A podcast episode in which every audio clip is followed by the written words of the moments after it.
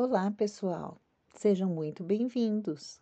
Aqui quem fala é a Gisele e hoje vamos continuar com o sexto episódio de estudo do livro Jesus no Lar, de Francisco Cândido Xavier, pelo espírito de Neio Lúcio, numa série de 50 capítulos.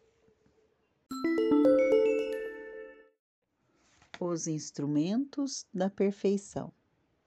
Naquela noite, Simão Pedro trazia à conversação o espírito ralado por extremo desgosto. Agastara-se com parentes descriteriosos e rudes.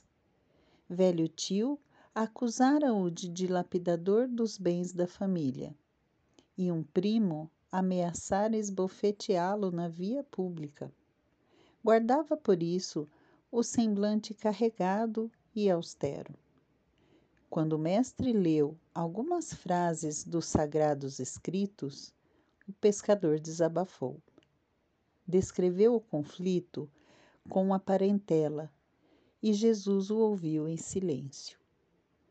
Ao término do longo relatório afetivo, indagou o Senhor: E que fizeste, Simão? Ante as arremetidas dos familiares incompreensivos. Sem dúvida, reagi como devia, respondeu o apóstolo veemente. Coloquei cada um no seu lugar. Anunciei sem rebuços as más qualidades de que são portadores. Meu tio é raro exemplar de sovinice, e meu primo é mentiroso costumaz. Provei perante numerosa assistência que ambos são hipócritas e não me arrependi do que fiz.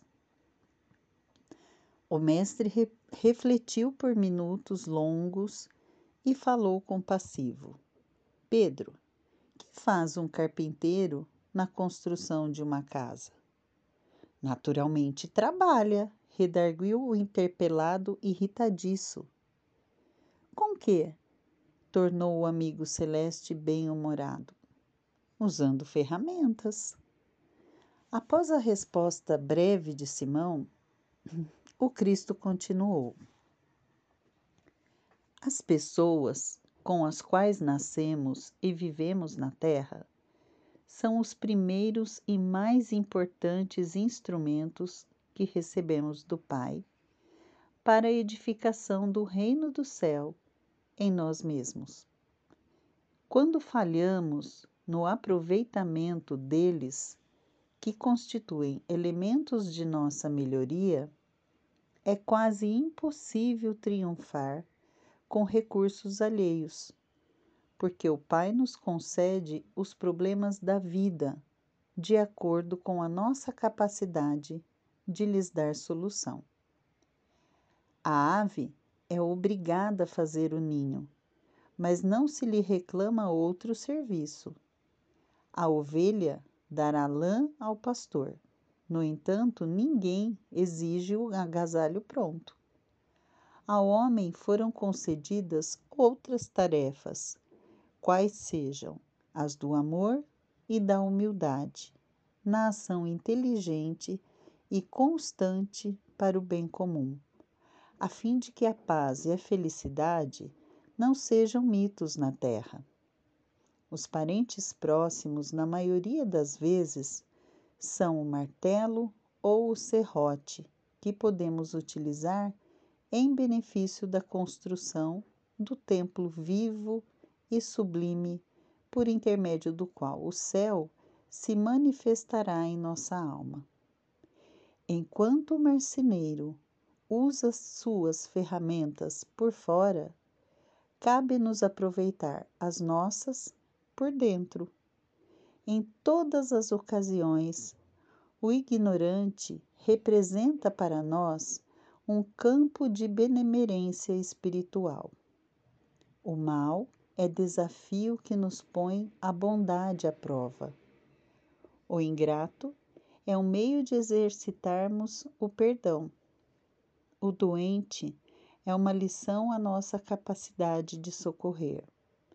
Aquele que bem se conduz em nome do Pai, junto de familiares endurecidos ou indiferentes, prepara-se com rapidez para a glória do serviço à humanidade. Porque se a paciência aprimora a vida, o tempo tudo transforma. Calou-se Jesus, e talvez porque Pedro tivesse ainda os olhos indagadores, acrescentou serenamente: Se não ajudamos ao necessitado de perto, como auxiliaremos os aflitos de longe? Se não amamos o irmão que respira conosco os mesmos ares, como nos consagraremos ao Pai que se encontra no céu? Depois dessas perguntas, pairou na modesta sala de Cafarnaum expressivo silêncio que ninguém ousou interromper. Jesus nos mostra que a bondade divina trabalha sempre em nosso favor.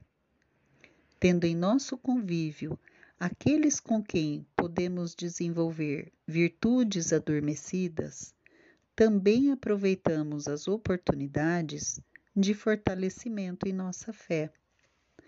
Abençoados sejam todos aqueles que não nos ouvem, aqueles que nos viram as costas e os que se voltam contra nós.